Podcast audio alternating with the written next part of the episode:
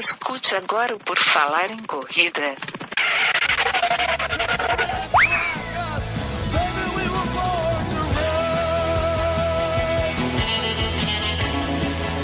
Are you ready to run?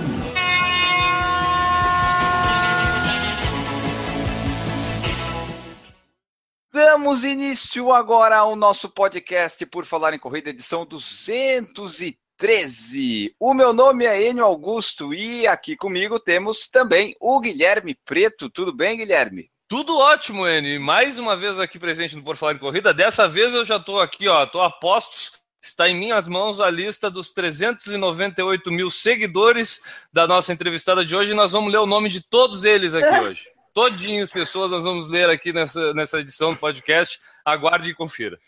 Mas daí será que a convidada vai conseguir falar? Bom, a nossa convidada, de quem o Guilherme vai ler os 398 mil seguidores, é a Julie Panceira, que é médica, é mãe, corredora, faz de tudo um pouco e vai contar um pouco aqui da história dela pra gente. Tudo bem, Julie? Tudo bem, tudo bem, pessoal. Prazer estar aqui com vocês. E a gente, será que a gente consegue ler os 398 mil seguidores, ô, ô Julie? Hum, Acho que pode tentar, mas não agora, tenta depois. Então tá, vou tentar depois. Ah, Eu vou fazer melhor. A produção do programa depois vai botar o nome de todo mundo na post da edição desse podcast. Então você pode acessar lá o site do Por Falar em Corrida. A produção do programa já vai ter colocado lá o nome de todo mundo que segue a Julie no Instagram. E também lá vocês vão poder encontrar, como eu já falei, o post dessa edição do Por Falar em Corrida, mas também todas as nossas redes sociais. E quem usa lá a hashtag Por Falar em Corrida, a hashtag Eu Escuto PFC, ou a hashtag aquela que já viralizou o mundo, que é Pace Bosta, hashtag Pace Bosta, a gente lê o nome das pessoas aqui neste programa, como fizeram o Corrionque, o Anderson Gonca, o F. Sufiati, Evandro Patriani, Tati.rastoy, Tô na Corrida, Tadeu Luiz e o Rico Lopes. Enio, é isso? Essa galera aí tá escutando Por Falar em Corrida e já garanto que já algum amigo deles já conheceu Por Falar em Corrida porque eles foram lá e contaram como é bom escutar o Por Falar em Corrida pelo podcast. Tu já apresentou para algum amigo teu, Enio? Olha, putz, eu não. Mas eu tenho a justificativa que eu não tenho amigos. Então não, não tem como. Tá bom? E antes da gente ir lá pro podcast, de fato, começar com a Julie, só falar que a gente tem o padrim.com.br barra por falar em corrida e tem também a nossa loja com alguns produtinhos lá que vocês podem adquirir e nos ajudar aqui a manter esse podcast no ar.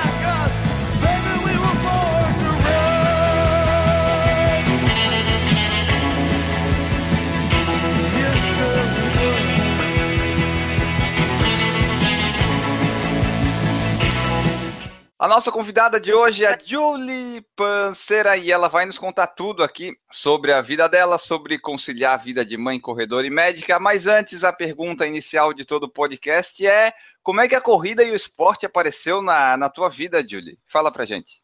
Bom, eu. A minha mãe é professora de educação física, né? Então, desde criança, eu tenho o esporte na minha vida. Eu, desde sempre. Eu nasci, na fa... ela estava na faculdade, então eu frequentei.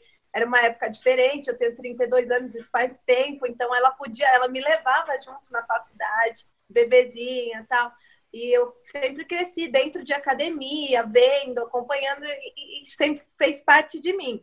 Eu tive épocas da minha vida que eu não estava muito, não estava tendo muito tempo, mas eu joguei basquete do, dos 8 aos 18 anos. Aí na época da faculdade de medicina, óbvio que eu dei uma diminuída, né? Não conseguia fazer mais nada, engordei, ganhei peso. O meu filho nasceu em 2013 eu decidi que eu precisava muito voltar, voltar ao peso, voltar a ter o esporte mais minha vida, né? E aí eu voltei com a musculação, voltei a fazer atividade leve e veio um convite para eu fazer uma meia maratona. E tinha 11 semanas para acontecer essa meia maratona e eu não corria, não corria nada, só fazia musculação, fazia uma esteirinha, uma coisa assim. Aí eu fui até o meu treinador, que hoje é meu treinador, ele não era na época. Falei, olha, eu recebi um convite para fazer 21 quilômetros eu não tinha nem ideia se isso era, né, tipo, ah, é muito, é pouco, tipo, quanto tempo que você fica correndo para correr 21. Aí eu falei, ah, eu, você tem que me ajudar a correr isso em 11 semanas. Ele falou, bom, tá bom, nada é impossível, vamos começar, né? Aí eu comecei a treinar, comecei a gostar. Foi a W21, daquela que é só para mulheres, em 2015. E a partir daí eu me inscrevi, isso foi em outubro, eu fiz essa, me essa meia em 1 hora e 55, fiquei super feliz. Aí eu me inscrevi na da Disney em janeiro, aí eu já fiz de lá para cá, eu já fiz sete, oito, acho. Eu fiz sete oficiais e várias de treino agora, que agora eu tô treinando para meia, para meia não, para maratona, maratona. de Berlim em setembro. É que é tão novo para mim que eu ainda não acostumei a falar que estou treinando para maratona, sabe? Mas foi assim que a corrida apareceu na minha vida. Foi um convite para correr a W21 e, e, eu aceitei sem muita ideia e gostei muito e me empolguei. Estou aqui agora correndo toda hora. Olha, não tá acostumado ainda em falar em maratona, mas pode deixar que depois de tu fazer ela, ela nunca mais vai deixar tu esquecer que tu fez uma maratona. tu vai lembrar pro resto da vida.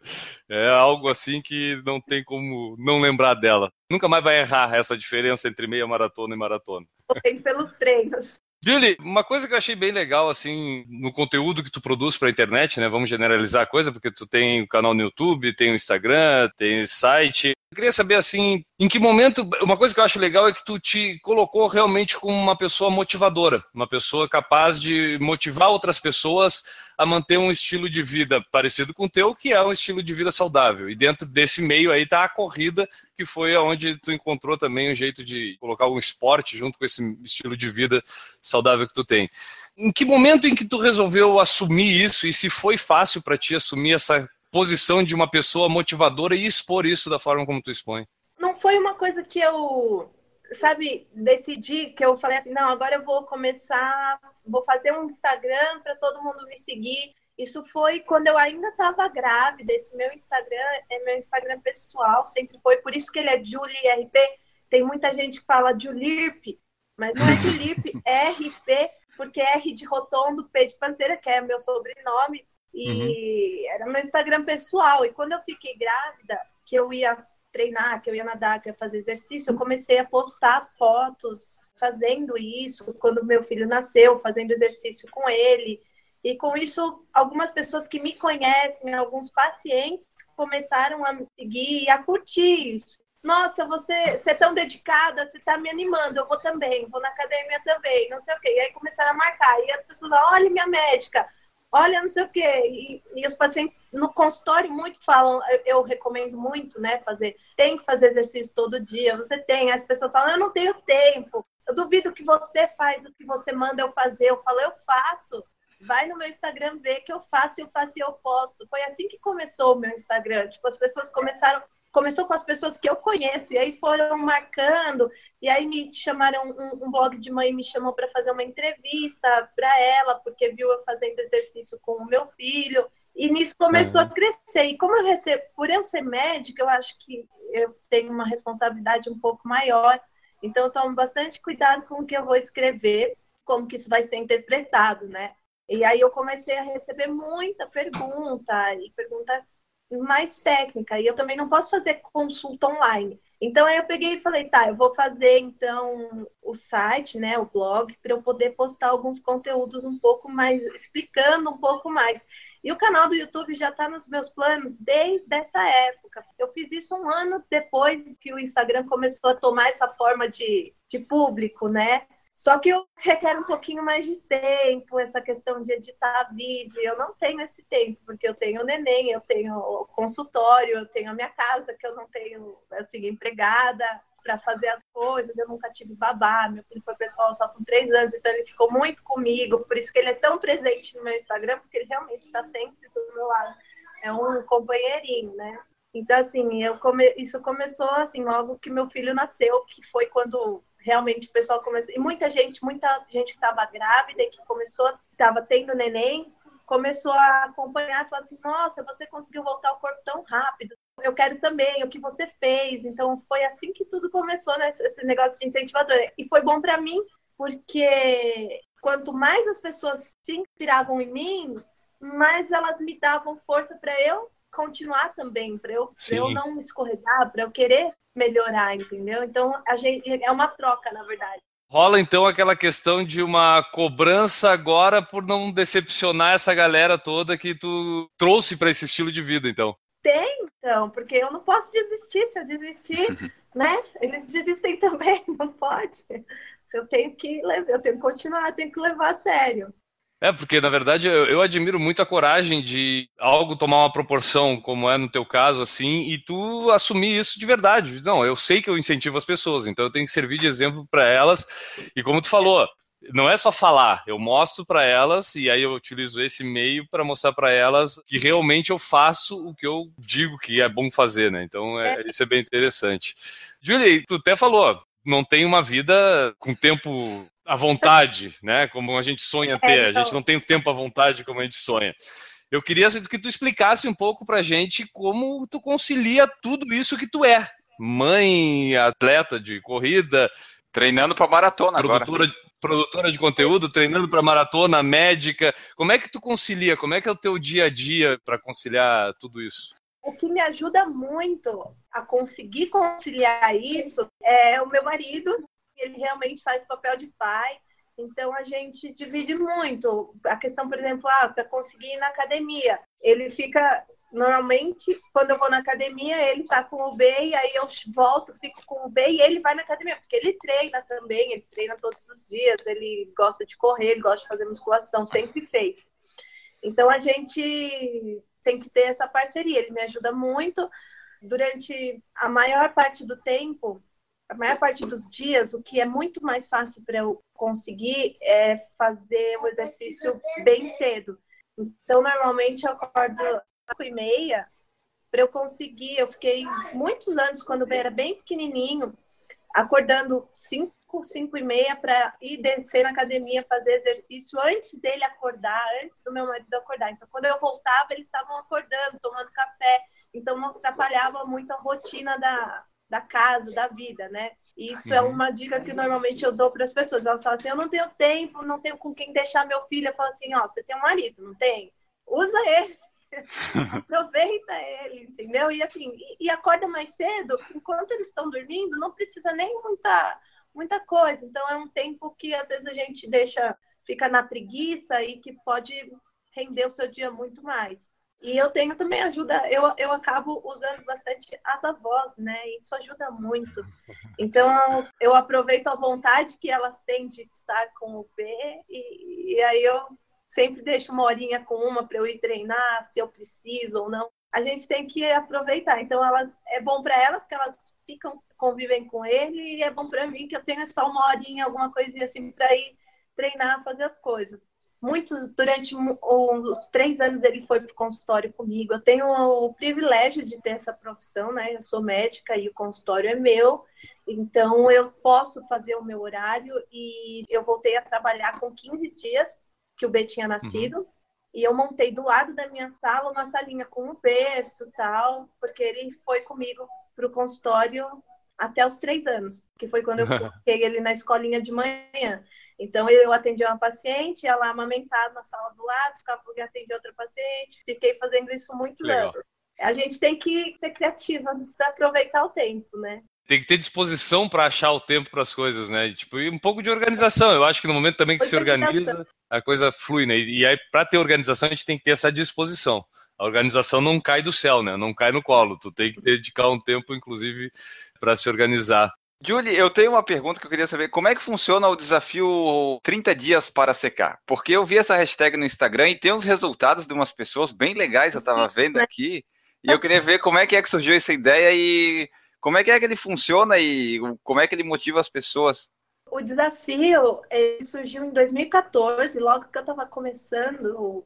E aí eu estava super dedicada, assim, e eu ficava muito na dieta durante a semana, treinava muito e no final de semana eu sempre acabava saindo da dieta, comendo muito mais, bebendo alguma coisa e estragava o meu resultado. E aí eu me desafiei lá em 2014, eu peguei e falei assim, não, eu vou ficar 30 dias sem sair da dieta absolutamente nenhum escorregãozinho, nem nada, e vou treinar todos os dias, sábado, domingo, se tiver aniversário, se tiver festa, eu vou fazer a dieta e vou seguir e vou fazer os exercícios. E foi assim que começou, uma coisa bem pra mim mesmo. E aí eu postei no Instagram e falei assim: ah, gente, olha, agora eu tô aqui só oficializando que eu vou fazer isso, então vocês me cobrem. Vocês estão olhando e quem quiser fazer também, pode fazer também. E começou assim, e aí tomou uma proporção muito maior do que eu imaginava, porque as pessoas realmente se dedicaram a esses 30 dias e postaram tudo e tiveram resultados muito bons sem eu passar uma dieta. Eu não passo dieta para ninguém. E a única coisa que eu faço realmente é cobrar que eles estejam seguindo uma dieta saudável. Normalmente eu falo, passe com um nutricionista se você quiser, ou se você não quiser. A maioria das pessoas sabe o que é uma dieta saudável. É só diminuir os excessos. E durante o desafio eu vou dando algumas dicas de alimentos que você tem que tirar, de alimentos que você pode incluir, de tipo de atividade física que você pode fazer. São diquinhas e incentivo, né? E o compromisso dos 30 dias. E aí, depois da primeira vez que eu fiz, a segunda vez eu já ofereci para o pessoal que participasse, quem tivesse o melhor resultado, eu ia dar um pote de whey, eu nem lembro o que que era. Aí eu ia dando alguma coisa que eu tinha aqui em casa, alguma coisa que eu ganhava muito. E aí foi crescendo. Essa edição, e o pessoal me pede muito para fazer, mas agora eu fiz essa edição e essa edição eu consegui um prêmio muito legal para o pessoal, que é um tonton, né, um relógio. O primeiro lugar vai ganhar o tonton, o segundo e o terceiro vão ganhar um kit da Adidas. E isso, Legal. nossa, isso animou muito o pessoal e eu tô olhando os resultados e o pessoal teve uma mudança incrível. E eu não sei como é que eu vou escolher quem é o melhor. Eu vou precisar de ajuda. É legal ver que o pessoal leva a sério, né? Uma, entre aspas, uma brincadeira, que não é uma brincadeira, mas leva a sério e acaba tendo resultado, aquilo que é a proposta realmente do desafio. Só para dar um exemplo, assim, para quem está nos escutando, eu até vi uma das postagens é, do, do desafio, achei bem interessante. Como exemplo, teve um dia que tu propôs para o pessoal não ingerir nada de açúcar, zero açúcar. O detalhe da postagem que eu achei bem interessante é que tu propõe a pessoa sempre ler o rótulo, ler a discriminação dos ingredientes, e aí a pessoa vai começar a perceber como é difícil não ingerir o açúcar durante o dia, né? Porque às vezes a gente acha, ah, não, não vou ingerir açúcar, beleza, vou tomar o café, não vou botar uma colher de açúcar. Mas não é só isso que tem É, açúcar, né? Foi- E são coisas que para mim é muito óbvio, mas que eu sei que para mais, porque eu cresci nesse meio. Meu pai é endocrinologista, minha mãe é professora de educação física, então assim, eu cresci ouvindo isso, eu cresci vendo o que, que tem açúcar, o que não, o que pode, o que não pode, mas a maioria das pessoas não. Questão de pôr lá, de falar, porque eu quero que as pessoas também saibam disso e que elas comecem a prestar atenção para poder escolher melhor o que elas vão comer, né? E ter um resultado melhor. Como todo dia, durante os 30 dias, tu põe algum desafio desse tipo, não é isso? Todo dia eu coloco uma missão para eles durante os 30 dias. Alguns dias é uma missão mais voltada para a parte de alimentação, alguns dias é mais voltada para a parte de exercício, e tem alguns dias que é mais assim, uma missão mais na parte para mexer mais na parte psicológica, sabe?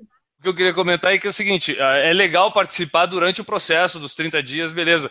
Mas eu achei interessante que, por exemplo, eu posso pegar um dia de exemplo lá e testar aquele dia isolado. Por exemplo, esse dia do açúcar, eu fiquei com vontade de tentar. Diz, eu vou tentar eu ver se eu consigo passar um dia sem açúcar. Então serve muito de ideia. O pessoal que está escutando pode ir lá conferir o que eu estou falando, escolhe um dia lá e se desafia a fazer um dia, pelo menos. E aí, na próxima vez que tiver o desafio aí, vai lá e encara o desafio concorrendo a prêmios que a Julie vai dar para vocês. E o legal é que, assim, eu falo para as pessoas, a ideia do desafio não é você seguir só esses 30 dias, é para mostrar para vocês como faz diferença quando você se dedica, quando você segue realmente, arrisca as orientações e manter isso mais dias, né? Não precisa manter Claro. só 30. E pegar também essas missões e levá-las para a vida, fazer sempre. Ensinar os filhos, ensinar a avó, a mãe. Porque quando você mudar todo mundo em casa, fica muito mais fácil você seguir. A gente, quando fala de saúde, a gente fala de uma coisa mais ampla, mas vamos pegar diretamente a questão do emagrecimento, né, do peso. Existe muita questão do vício do hábito. Um dia eu estava conversando com o Enio, tem um, acho que é um colega de trabalho do Enio lá, não sei se não é ele, mas ele fala que é um colega de trabalho dele.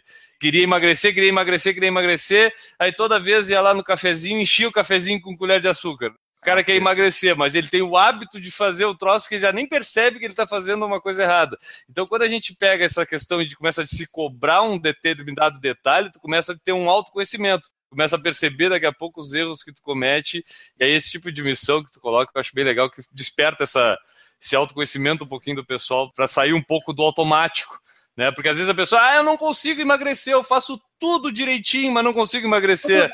Provavelmente tem um monte de errinho que tu tá fazendo que tu nem percebe. E às vezes que nem sabe que é erro, né? Tem muita gente chama atenção para alguns pontos aí para pessoa, sabe, conseguir o resultado melhor. E uma coisa legal que tem que quando a pessoa ela consegue o resultado, ela acaba se motivando a continuar, né? Porque quando ela vê que deu resultado, ela vê que valeu a pena fazer aquilo lá, né?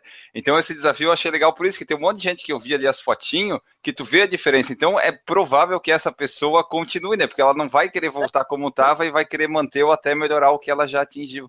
Elas falam, elas escrevem lá na legenda da foto delas eu fiquei surpresa com o resultado. Eu não sabia que eu conseguia. Agora eu quero continuar, eu vou continuar, vou fazer mais tempo. Isso que é legal, é essa a ideia, né? Sair do ciclo vicioso, né? Passar para o ciclo virtuoso da coisa que é fazer a coisa certa. Também vicia fazer a coisa certa. Às vezes depois a gente tem medo de sair, né? Tem medo de, não, ah, eu vou comer isso, vou quebrar o meu, minha, a minha rotina correta, né? Tipo, a gente também tem esse lado. Né? É hábito, tudo é hábito. A gente, eu, eu costumo falar, eu falo muito na questão do meu filho, né? Eu bato muito nessa tecla. Eu tento ensinar para ele, desde que ele nasceu, hábitos bons, o hábito dos exercícios e na alimentação, porque dessa forma ele não vai ter dificuldades em fazer e manter isso. Nós somos uma geração, a nossa geração dos 30 e poucos anos aqui, é uma geração de uma época que não tinha tanta atenção para esse tipo de coisa e até mesmo para alimentação, para os exercícios. Não era uma coisa que os nossos pais prestavam muita atenção, que a mídia punha muito, expunha muito, né? E era uma época em que estavam surgindo muitos alimentos que não eram muito, que não são muito legais e o pessoal não sabia que fazia muito mal. Então, quando a gente era criança, não era todo mundo que consumia refrigerante o tempo todo. Então, assim, era uma coisa que todo mundo queria tomar. Fast food estava começando a surgir. Aí inaugurava uma lanchonete lá e aí a gente tinha todo mundo lá comer o lanche. E a gente cresceu com esse. Aí punham lá, ai, coloquem esse achocolatado que tem ferro, tem isso, tem aquilo, é bom para o seu filho. E aí os nossos pais colocavam e ainda colocavam açúcar. E não é por maldade, é porque na época não tinham conhecimento e não expunham isso da forma que hoje expõe. Então, nós somos uma, uma geração que cresceu viciado nisso e que tem muito mais dificuldades hoje de tirar da nossa rotina por isso, porque nós crescemos e temos esse hábito. Se a gente se habituar a outras coisas, a gente consegue manter. É, tem que se adaptar, tem que trocar. Sabe que eu, eu, eu, eu, também eu joguei basquete muito tempo e treinava na. A escolinha de basquete era na quadra da casa dos meus avós. Então eu saía da escolinha de basquete, ia para casa da minha avó esperar minha, minha mãe me buscar na casa da minha avó. Quando eu chegar, saía da escolinha de basquete, chegava na casa da minha avó, a primeira coisa que ela fazia eram duas colheres de sopa de açúcar que ela me dava, porque ela dizia que eu podia estar hipoglicêmico. Aí ela me dava duas colheres de sopa de açúcar, quando não era uma gemada batida, sabe? Com bastante açúcar assim, para mim não ter um problema de hipoglicemia. Eu acho que é por isso que hoje, toda vez que eu chego numa corrida, eu tenho que comer um doce. Eu fiquei com hábito dessa coisa. É viciado, né? É um vício, gente. Duas colheres de açúcar. Era, minha avó era precavida, ela tinha medo que eu tivesse uma hipoglicemia. Mas não é, não é mentira, é verdade isso. Agora, só falando um pouco da tua parte de corredora, Julie, como é que estão esses treinos para a maratona de Berlim este ano? Está tudo correndo bem? Já fizemos os longões? Como é que está a preparação? É a primeira maratona, né? Primeira maratona. E até aproveitando, eu já quero saber o porquê da escolha de Berlim e se o intuito é bater o recorde mundial. Se a ah, pessoa geralmente escolhe Berlim para bater o recorde mundial. Queremos saber se é esse o objetivo. É. Olha, pode ser um recorde mundial, pessoal, mas na verdade eu não tenho recorde pessoal de maratona, então vai ser. É recorde garantido. É, é recorde, garantido. De qualquer forma, vai ser recorde. Vai ser, é um recorde de conseguir terminar. Mas assim, eu escolhi Berlim, porque, novamente, na mesma história da meia, foi um convite. Eu sempre falava, eu nunca vou correr uma maratona. Eu não consigo correr uma maratona, é muito longo. Não vou me meter a fazer isso, que eu vou sofrer. Só que aí me convidaram no meio do ano passado, falaram assim, você não quer fazer? Vamos fazer. Aí eu falei, ai, gente, uma maratona, vai, tá bom, eu vou. Eu gosto de desafio, eu não sei falar não, então eu fui. Tá bom, não fui ainda, né? Eu aceitei. E foi exatamente Berlim, porque foi o pessoal da Adidas que me convidou. e eles que são os patrocinadores da corrida. Então, é uma corrida muito importante para eles, é uma maratona muito importante, aliás, no ciclo das majors, é a mais rápida, e eu me animei bastante, porque eu, aí eu fui pesquisar sobre ela. Planas, a temperatura é excelente, porque ela é mais frio, parece que gira aí nessa época em torno, eu nunca fui para Berlim, mas eu, pelo que eu li, fica em torno de uns 10, 11 graus a temperatura, eu gosto muito mais, correr no calor para mim é muito sofrido. Então eu fiquei animada com a questão do frio e de ser plana. Eu falei, bom, então já é um ponto positivo a mais aí, né? Então eu comecei a treinar com o meu treinador, ele fez todo o planejamento certinho. Eu tô feliz porque eu tô sentindo a evolução, sabe? Eu, fiz o meu primeiro treino de 30 quilômetros esse final de semana. Eu estava muito ansiosa para fazer esse treino, porque é um marco, né? É realmente o meu uhum. primeiro longão, porque antes fazer longo de 12, 14 quilômetros, hoje já faço isso quase todos os dias, né? Porque eu estou treinando corrida. Um dia sim, um dia não, intercalado com musculação. E eu estou feliz porque eu estou sem nenhuma lesão até agora. Eu tenho até medo de falar. Todo mundo fala que machuca. Não, vai machucar mesmo, vai ter dor, vai não sei o quê. Eu falei, não, eu não quero ter dor. Eu estou fazendo tudo certinho, estou fazendo fortalecimento, estou fazendo musculação que é para não ter dor. E estou seguindo a planilha. Então, isso é muito bom. E o que eu estou vendo que o planejamento é muito importante, a planilha é muito importante, porque eu consegui fazer esse treino de 30 quilômetros e eu não tive dor nenhuma muscular no dia seguinte. Eu falei assim, nossa, eu vou correr 30 quilômetros no dia seguinte, eu não vou conseguir andar, né? Não tive nada, acordei no dia seguinte, pus um saldo Então, assim, eu falei, bom, isso é um sinal de que realmente os treinos estão sendo certos, né? Por isso que é muito importante fazer com alguém que às vezes o pessoal fala assim, é preciso de um, uma assessoria, alguma coisa. Eu falo assim, olha, eu não tinha ideia como começar. Então, porque eu não quero me machucar, porque eu quero ter um resultado. E realmente eu tô vendo que faz diferença ter esse planejamento nos treinos, né? Para mim tá sendo muito legal. Eu achei que eu ia sofrer mais no, nos treinos da maratona. Não tô sofrendo nada, tô curtindo muito. É difícil de se organizar, né? Porque são treinos que duram mais tempo e a gente precisa. Na verdade, eu falo assim: quem treina para maratona não sou eu, é a família inteira. Eu dependo que todo mundo entenda isso, que o marido entenda isso, que o meu filho entenda. Olha, eu preciso ir correr. Sábado eu vou sair para correr 5 e meia, 6 horas da manhã e vou voltar às 10, às 11, porque é muito longo. Então, assim, depende de todo mundo contribuir aí, mas está dando tudo certo por enquanto. Vamos ver. E como é que tu tá sentindo a torcida da galera? Porque tem um monte de seguidor aí também te acompanhando todo esse processo da tua vida que tu falou, que veio desde lá da gravidez e tudo, veio todo esse teu desenvolvimento, também pegou esse teu processo de te tornar corredora. E agora no processo de te tornar maratonista.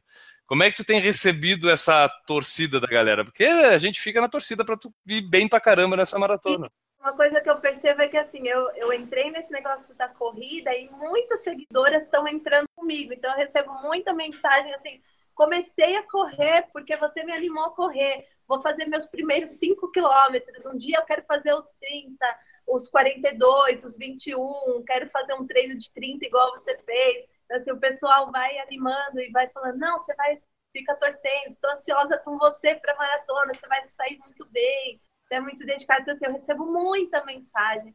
Eu recebo muita mensagem por e-mail e por direct. Às vezes eu não consigo responder tudo, mas eu leio e vou aos poucos respondendo. Isso me anima muito, porque o pessoal tem uma confiança, sabe? Ela fala assim, não. Às vezes eu não fico tão confiante, às vezes eu falo assim, ai, gente, será, né? Pô, uma maratona, né? Não, aí eu recebo um monte de mensagem, não, você vai, você treina muito, se treina, você é muito dedicada, vai conseguir, isso é muito legal, me ajuda, né? Me, me empurra quando eu fiz o meu processo de treino para maratona, eu percebi que a gente muda não só o corpo por causa da quantidade de volume de treino, mas a gente muda muito também a nossa cabeça. Algumas coisas subjetivamente, cada pessoa vai ter né, seu psicológico alterado de uma determinada forma, mas de uma determinada forma geral a gente começa a ter mais paciência para as coisas, né? Porque aguentar um treino de duas horas e meia às vezes tem que ter muita paciência. Então a gente começa a ter mais paciência para muita coisa. Eu queria saber de ti o que que tu pensa durante esses treinos maiores que tu tem feito durante esse processo. O que que vem na cabeça da Julie durante um longão de 30 quilômetros? Nossa, dá tempo de vir muita coisa. Mas assim, uma, uma coisa que eu não consigo ainda é correr sem música. Então eu tenho as minhas playlists no Spotify. Eu gosto muito de música, então eu não consigo correr sem música. Isso me ajuda muito a distrair nesses treinos, né? Porque para mim é muito importante para eu não ficar tédio. Só que na minha cabeça eu vou ouvindo a música e eu vou pensando principalmente nas coisas que eu tenho para fazer depois do treino. Então, eu vou organizando a minha vida enquanto eu tô correndo, sabe? Vou ter que fazer isso, aí eu faço isso, aí eu faço aquilo, e isso eu vou. É isso que eu vou pensando. Só que no treino dos 30 quilômetros, eu vou confessar que eu estava muito focada ali no treino, na corrida, então eu estava pensando, eu passei muito tempo pensando na pisada, prestando atenção na pisada, prestando atenção na respiração. As pessoas falam assim, pô, mas você ficou duas horas e cinquenta pensando nisso? Cara, foram muitos passos. Então, assim, prestando atenção na pisada, prestando atenção no ritmo, na respiração, na frequência cardíaca que eu queria manter, pensando, porque são 30 quilômetros, então você tem que estar se controlando. Você não pode sair correndo muito rápido, porque senão daqui a pouco você vai cansar muito, vai quebrar, você não consegue completar. Então, assim, controlando, não posso ir mais rápido que isso, não posso. Então, nesse treino em especial, a hora que eu vou tomar o gel, tô bem. Não, posso correr um pouquinho mais rápido. Não, tô ficando cansada, vamos diminuir. Então, tudo isso eu vou na minha cabeça controlando. Tô muito bem, tô muito bem. Daqui a pouco eu penso, nossa, por que, que eu comecei a treinar isso? Por que eu fui me meter? Por que, que eu tô fazendo isso? Eu podia estar em casa dormindo. Aí eu faço, aí melhora a disposição. Eu falo, não, agora tô bem, eu tô bem, não sei o quê. Então, assim, o humor vai variando nesses 30 quilômetros, né? Vai, mas é um aprendizado, assim, de paciência e concentração. O que todos esses treinos e a corrida em si tem me ensinado muito é concentração e disciplina. Disciplina para os treinos, essa questão de, ah, tô com preguiça, hoje eu não vou. Não, eu vou, eu tenho que ir, porque eu tenho uma maratona para fazer, e se eu não for, uhum. eu não vou uhum. conseguir. Então, eu tenho que ter disciplina nos treinos. Eu não quero me machucar, então eu tenho que treinar. E concentração, você tem que se concentrar no que você está fazendo para fazer direito. Então, isso, eu estou trabalhando muito isso ultimamente e eu sinto que melhorou não só durante a corrida, mas tem melhorado isso na minha vida. Tu falou da, que tu gosta de correr com música e me surgiu aquela dúvida. Que tipo de música que tu gosta de correr, Júlio? O que, que tem na tua playlist? Olha, eu sou muito eclética, mas com certeza não tem. Beethoven não tem. É tão eclético, pode ter música clássica, de repente, não é, sei. Não, não, não, tem que ser música animada. Porque ah, tem tá. até trabalhos que comprovam que algumas competições consideram a música doping, porque dependendo do ritmo da música, você aumenta a produção de alguns hormônios de, de, no seu cérebro que te estimulam a que te animam, né? E é como se fosse uma cafeína, só que sem você tomar. Uhum. E se a música for animada, você normalmente quer correr no ritmo da música. Então, a, o ritmo da música que você está ouvindo dita muito o ritmo que você vai correr. Na minha playlist tem muita música eletrônica, tem muita música pop, dessas mais conhecidinhas também, e tem bastante música eletrônica, são as principais. Só que agora comecei a colocar alguns reggaeton, né? Como é que fala? Os Despacito? As do Henrique Iglesias, porque essas animam também, essas são músicas legais. Mas às vezes dá vontade de dançar no meio das umas músicas tá correndo, tá então. Mas assim, é principalmente música eletrônica que eu escuto na, na corrida. Tu é a tua própria nutricionista ou tu tem uma nutricionista? Tipo, que tu tem um negócio de vida saudável e tal, né? De repente tu já sabe mais ou menos o que usar, ou tu consulta uma nutricionista para te ajudar? A minha irmã é nutricionista, só que assim, ela estava morando nos Estados Unidos, ela acabou de ter um neném, então ela, eu não estava abusando muito dela nesse sentido para preparar a dieta para mim, então eu mesmo que planejo a minha alimentação, que cuido de tudo isso, que faço os meus ajustes, suplementação, é a tua primeira maratona, vai lá para curtir e tal, mas tu tem algum objetivo assim de tempo, assim, tipo, ah, eu quero tentar manter um ritmo tal, pelo menos tentar no começo, ver o que que dá. Ou para ti tanto faz assim, porque às vezes a gente vai até com algum objetivo, né? Ah, quero fazer abaixo de 5 horas, abaixo de 6, sei lá, né? Abaixo de 4. Conversou alguma coisa ah. com o teu treinador de tempo? Tipo, ah, não, vamos treinar para tentar fazer em tanto tempo? Tem, lógico, você acha? Eu tô muito eu preciso ir bem, não, de jeito nenhum. Eu tô na minha cabeça, mais ou menos, 5h30, 5h35. O meu treinador acredita que eu faço em quatro horas, Ele falou que ele acredita pelos meus treinos, pelo treino que eu fiz de 30 agora, ele acredita que eu vou conseguir fazer em 4, 4 horas e 5. Então, assim, pelo menos 4 horas. Menos do que isso, eu não tenho muita. Eu não acredito que eu vá conseguir, mas se eu conseguir 4, 4 e 5, tá excelente. Até porque muito Berlim é muito bonito pra gente tentar ir muito rápido, né? Tem que curtir. Eu acho desperdício a pessoa tentar ir muito rápido numa maratona dessas, tipo Berlim, Paris. É desperdício. Ah, mas é que tem aquele negocinho, né? Aquela, Aquela coceirinha na sola do pé, querendo correr mais rápido. Não, não vou ficar, tenho que fazer num tempo bom. Não vou, não vou passear. Não quero andar. É um outro objetivo que eu tenho na prova. Não parar, não andar. Já respondendo a pergunta que eu fiz lá no início, é para recorde mundial. Vamos para recorde mundial.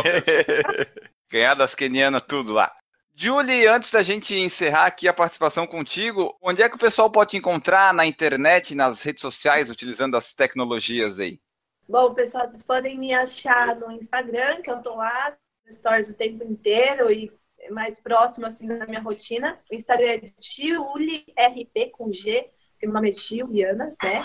Então, G-U-L-I-R-P. E agora aqui também no YouTube, que eu tô, eu sou uma novata aqui no YouTube, estou começando. Meu canal é Julie Panceira, e aí tem vários vídeos legais lá. Se tiverem sugestão de, de assunto que vocês quiserem ouvir, que eu fale, pode deixar lá nos comentários. E tem o Facebook também, tem o blog, né? O blog é grealfit, g-realfit.com. O blog, conforme eu vou tendo, escrevendo alguma coisinha lá, porque realmente ando um pouquinho corrido, mas sempre vou atualizando. Ô, Júlio, uma última pergunta só. Tu disse que tu atualiza o Stories ali direto e a gente realmente vê que tu usa bastante o Stories, o Instagram. Quantos carregadores de bateria por dia vão? Eu vou te mostrar. Ó, tá ligado agora. tá ali, viu? Leva uma bateria de carro do lado junto com a dele. É, esse aqui é grande, ele carrega três vezes o celular. Tá aí, tá explicado, Enio. Já vai, eu, eu preciso disso. O negócio é a internet. É, A internet. o 4G aqui. É, então eu tento. Eu agora tô. Eu bati 30 gigas um dia aí, então agora eu tô tentando gravar Ah. vídeo carregar só no Wi-Fi. É, eu acho que teu plano deve estar meio extrapolando, meu. É bom dar uma segurada. O Enio regula os 2 GB dele lá. Oh, eu. Vai fazer um plano especial pra mim, porque um dia eu liguei lá e falaram que não existe um plano com esse tanto de gigas. Tô controlando carregar no Wi-Fi só pra dar uma. Ah, é Ah, bom, sim. é bom. Porque daí o problema não vai ser pra ti, que daí tua conta vai dar alto, vai ser pra operadora que não vai ter o giga pra entregar e vai. Vai acabar com o servidor da operadora. Julie, então para encerrar aqui, no final de todo o podcast, a gente pede para o convidado deixar um abraço final de despedida e a gente quer te agradecer por ter aceitado participar aqui com a gente. E para quem que fica o teu abraço nesse final de podcast? Bom, meu abraço fica para todos os seguidores, os seguidores de vocês e os meus também, porque eles são muito importantes nas minhas conquistas e no meu dia a dia para eu manter tudo isso. E para o meu filho, para o meu marido, para meu pai, minha mãe, para. Todo Legal, mundo. merece, pô. Claro, imagina. Mais agora nesse processo de maratona. O problema do cara quando faz treino pra maratona, treino pra Ironman, é que ele fica com uma dívida moral com todo mundo à sua volta depois. Virou chato, que só fala disso, só faz isso. O pessoal pensa duas vezes se vai convidar pro churrasco. Ah, você, não, mas fi, vai ter que assar alface pra ele, não vai dar. Vamos, deixa ele lá. Obrigada, pessoal. A gente que Legal. agradece, Júlio. Pô, um prazer te conhecer e parabéns por tudo que tu produz. Eu acho bem legal. Os vídeos do YouTube com o Bernardo, principalmente, tem ficado muito legal, tá ligado? É uma espontaneidade que eu acho massa pra caramba. Eu tenho uma filha de três anos, então eu sei que aquilo ali é natural mesmo, de ele chegar É, no meio, pegar uma exato. folhinha, ter que botar do lado pra desenhar. Aquilo aí, parabéns, legal pra caramba. Obrigada, viu? Obrigada a vocês. Sempre que precisar de alguma coisa, pode falar que eu tô por aí. Agora nós temos as mensagens que chegam de todos os cantos, de todos os quadrados, de todos os círculos. As mensagens chegam e a gente vai ler elas aqui. A primeira mensagem que a gente tem aqui é do nosso ouvinte muito participativo, Rodrigo Ramos, que volta e meia está mandando um e-mail, conseguindo contatos. Aliás, para quem não sabe, a nossa convidada do podcast anterior, a Janaína Goston, foi professora da Julie, que participou hoje aqui com a gente. Ela me contou isso nos bastidores. Então vocês, a gente tem tudo conectado mesmo sem saber. Que beleza. Ó, a primeira mensagem aqui do Rodrigo Ramos é o seguinte: segue o relato da prova da etapa Yellow com o tema dos Beatles Yellow Submarine da Night Run que aconteceu aqui em Recife no dia 27 de maio. É, tá. Dois meses de atraso estamos lendo, Rodrigo. Mas estamos lendo. Dois dias antes da prova foi alterado o horário da largada das 20 para as 18 horas por conta de um show de pagode que ocorreria nas intermediações da corrida. Puta que pariu. Que merda! Em meu ponto de vista. Pagode do. Ah, em meu ponto de vista, por ser uma agenda programada, a organizadora do evento poderia, no mínimo, ter avisado com uma maior antecedência. Não cheguei a saber de alguém que tenha perdido a prova por conta dessa mudança de horário. Sobre o percurso, eu achei que ficou ruim, pois a mesma via que ia era a da volta, na mesma pista. Isso quer dizer que nos quilômetros finais você tinha que ficar desviando dos corredores que largaram atrás e estavam fazendo paredão para quem tentava fazer o percurso de volta. Tá bem legal essa corrida, hein, Rodrigo? Vamos ver como é que ela termina. Dentro A do pagode. Resolveram fazer a chegada junto com o evento do pagode. É, é a festa, é a festa completa. Vamos ver. A prova contou com dois percursos, 5 km, com um posto de hidratação e 10 com dois postos.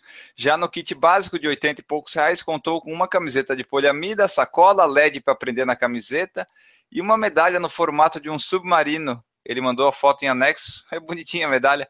Já o pós-prova teve água, maçã, banana e um isotônico de saquinho. No geral, a prova foi boa e terminei os 5 km em 23 e 24. Continuem treinando. Um abraço do Rodrigo de Recife. Viu? Apesar do pessoal no sentido contrário tá atrapalhando, o Rodrigo ainda fez 23 minutos nos 5 km. Parabéns pro Rodrigo. Foi o pagode, eu aposto. Aposto que foi o pagode. Ele deve ter ido no ritmo do. Sai da minha aba, sai pra lá! Né? Deve ter ido nesse aí, né? Ah, deve... esse aí é pagode? Ou... É, né? Eu nem sei o que, que Ah, é. é. Sai da minha aba, sai pra lá. Sai que eu não quero nem te ver. Né? Assim, alguma Nunca coisa assim. vi nem não- ouvi, só ouço Ah, eu falar. sei aquela outra, aquela outra, pagode eu conheço aquela outra. A barata da vizinha. Não, essa aí não é. Também Ih, esqueci. cara. Tu começou errado. ah, isso é bom, isso é bom. Não conhecer as músicas Isso- é um bom sinal. Não conhecer música de pagode é um orgulho pra mim. É, exatamente. Eu acho que isso aí é um orgulho para todas as pessoas. Olá, amigos do PFC. Aqui é o Danilo Confessor, mais uma vez falando de Brasília, depois de escutar um podcast. Hoje foi dia de escutar aí o 207 com Daniel Carvalho, médico e triatleta, né? Pô, muito legal as histórias do cara. Me identifiquei muito com ele, o cara é nerd também, como eu. Uma coisa que eu achei interessante da, da fala dele lá, ele falou um pouco sobre a especialização dele sobre biomecânica de corrida, é um assunto que sempre me interessou bastante. Eu acho que vale a pena aí vocês investirem um pouco num episódio para falar um pouco desse assunto. De repente chamar ele, ou a Raquel Castanhari, ou até os dois juntos, seria bem legal. Pegar a opinião de um corredor que é triatleta também, e da Raquel, que sempre fala muito bem com as participações dela lá no Corrida no Ar. Seria legal. Valeu, parabéns por mais um podcast. A próxima mensagem é do nosso padrinho, Fernando Loner. Comentou o seguinte, lá no PFC 204, que a gente entrevistou o Tatá Maratonista. Fala galera do PFC. Primeiramente, obrigado pela leitura da mensagem que mandei para vocês ao me tornar padrinho. E desde já quero que saibam que é extremamente gratificante poder contribuir com o podcast mais irreverente e moleque da podosfera mundial. Toca me entrevi- voe, faltou o toca me voe aí. Faltou. Ele esqueceu do toca me voe, porque nós somos irreverente, moleque e toca me voe. Lembra dessa aberturazinha? Foi um tempão com ela. Foi. A entrevista com o Tatatatá foi sensacional. No começo me identifiquei com ele ao saber que ele era gordo e bebum. Depois por ele ter completado uma prova de 10 quilômetros incentivado por alguém do trabalho. Mas aí a identificação caiu por terra. O cara é muito maluco, mas muito persistente e guerreiro. Muito boa entrevista mesmo. Como disse no WhatsApp, Guilherme, nunca não gostei de você, mas o carisma do Enio no começo me cativou e deixei você para o segundo plano. Aos poucos. É, casa conver- com o Enio, Fernando. Gostou do Enio? Dá beijinho na boca do Enio. Deixa eu Não continuar. preciso que goste de mim. Ah, fica puxando o saco do Enio.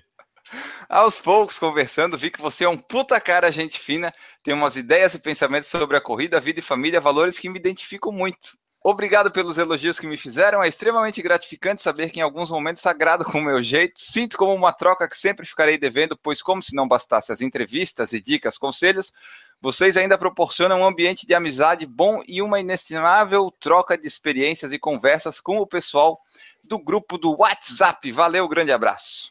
Eu tenho uma máxima que desde que eu comecei a fazer podcast, eu escutei alguém falar, não me lembro quem, neste mundo podocastal, que diz o seguinte, cara, eu só me relaciono com as pessoas que eu posso realmente mandar a merda.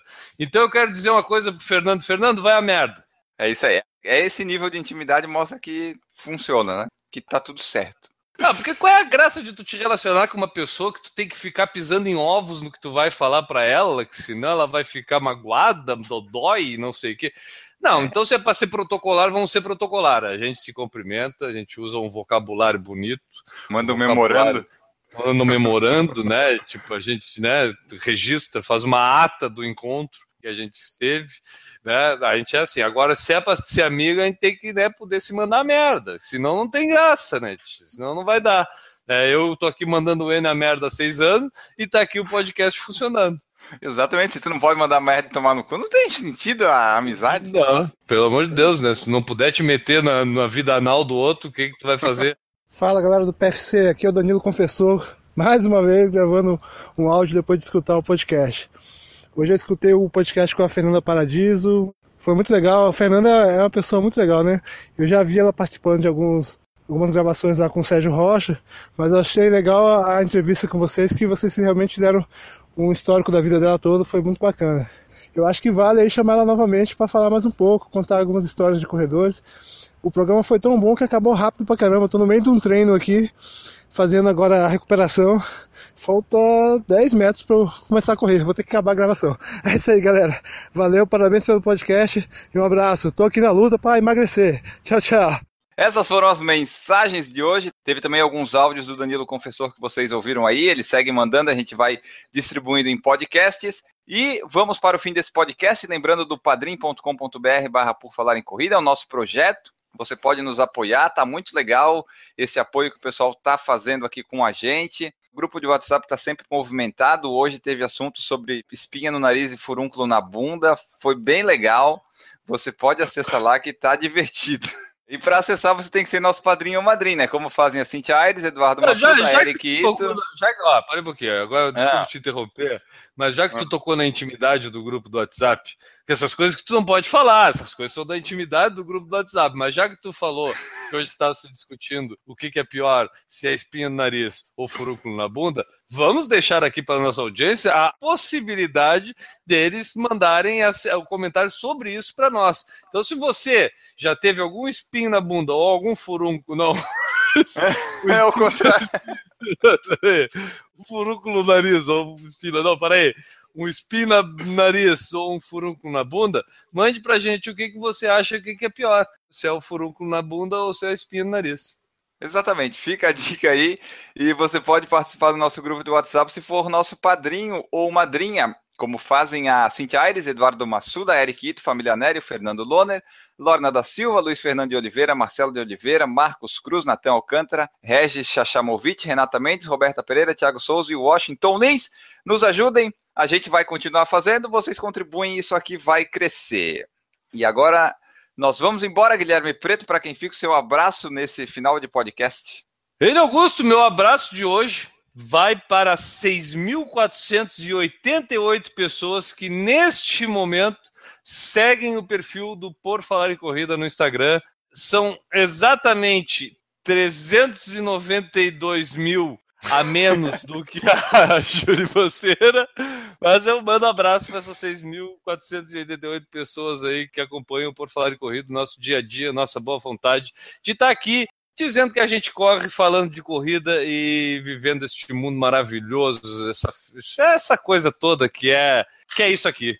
E o teu abraço, Enio, vai para quem? O meu abraço vai para todos os nossos ouvintes queridos, especiais que estão aí nos assistindo no YouTube, nos escutando no podcast. E mais para todo mundo. Não, não pensou em quem mandar, generalizou. Quando generaliza é porque não pensou para quem mandar. Vamos lá, vamos, vamos mandar direito aqui. Mandar meu abraço para o concurso que vai cair no mesmo dia da maratona Santa Catarina e vai prejudicar a minha presença na maratona aqui em Florianópolis. Um grande abraço para a banca que marca a prova no mesmo dia da maratona. Vocês são muito legais. Nós voltamos na próxima edição. Tchau. Errou! De novo, Guilherme. Tu disse que ia tirar ontem.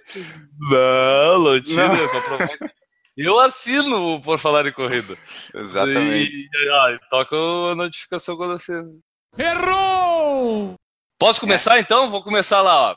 Emily Laurindo, José Não. Brasiliano. Vamos pro... Não, não é? Posso parar Não, aqui? Não, tá bom. Não, porque eu acho que a gente vai ficar umas, uns três dias lendo todo mundo que segue a, a Julie. Errou! O pessoal de outro mundo, ela tá falando que o Keniano é de outro mundo, mas né, Enio? A gente já respondeu a pergunta. Quem é que corre mais? Guilherme, Quimeta ou Enio? Nós dois, Eu- nós corremos eu- cinco horas. Eu? Tu, é, tu. Sim, a gente corre- perde cinco horas, eles correm duas horas e pouco. Quem corre mais, a gente. Né? A gente corre eles mais. não correm tanto. Errou! O Anderson falou que entendeu por que, que o ritmo deu uma caída nesses dias. Ele passou a correr ouvindo o podcast do PFC e as vozes dos protagonistas não são de todo animador. É, então, Anderson, tu tá se sabotando. Ouvir o PFC correndo é meio que garantia que vai dar alguma merda no teu treino. Mas é a merda, Anderson. Opa, falei isso? Vazou? O quê? Vazou o quê? Eu- Um vai a merda? Não, não falei Não isso. vazou, não vazou nada. Errou! Estamos conseguindo aí Sim. fazer programinhas de uma hora. Uma ficando hora. Enio. Para quem fazia programa de duas horas, quase três, nós estamos conseguindo resumir tudo em uma. Tá ficando maravilha para esse editor, hein? Errou! O Anderson falou que poderia ficar aqui até três horas tranquilo. Você poderia, mas a gente não. A gente tá indo embora. quem é, o- quem, quem é o louco? O, o- o Anderson? Porra, Anderson. Para aí, vem cá, gordo do gongo.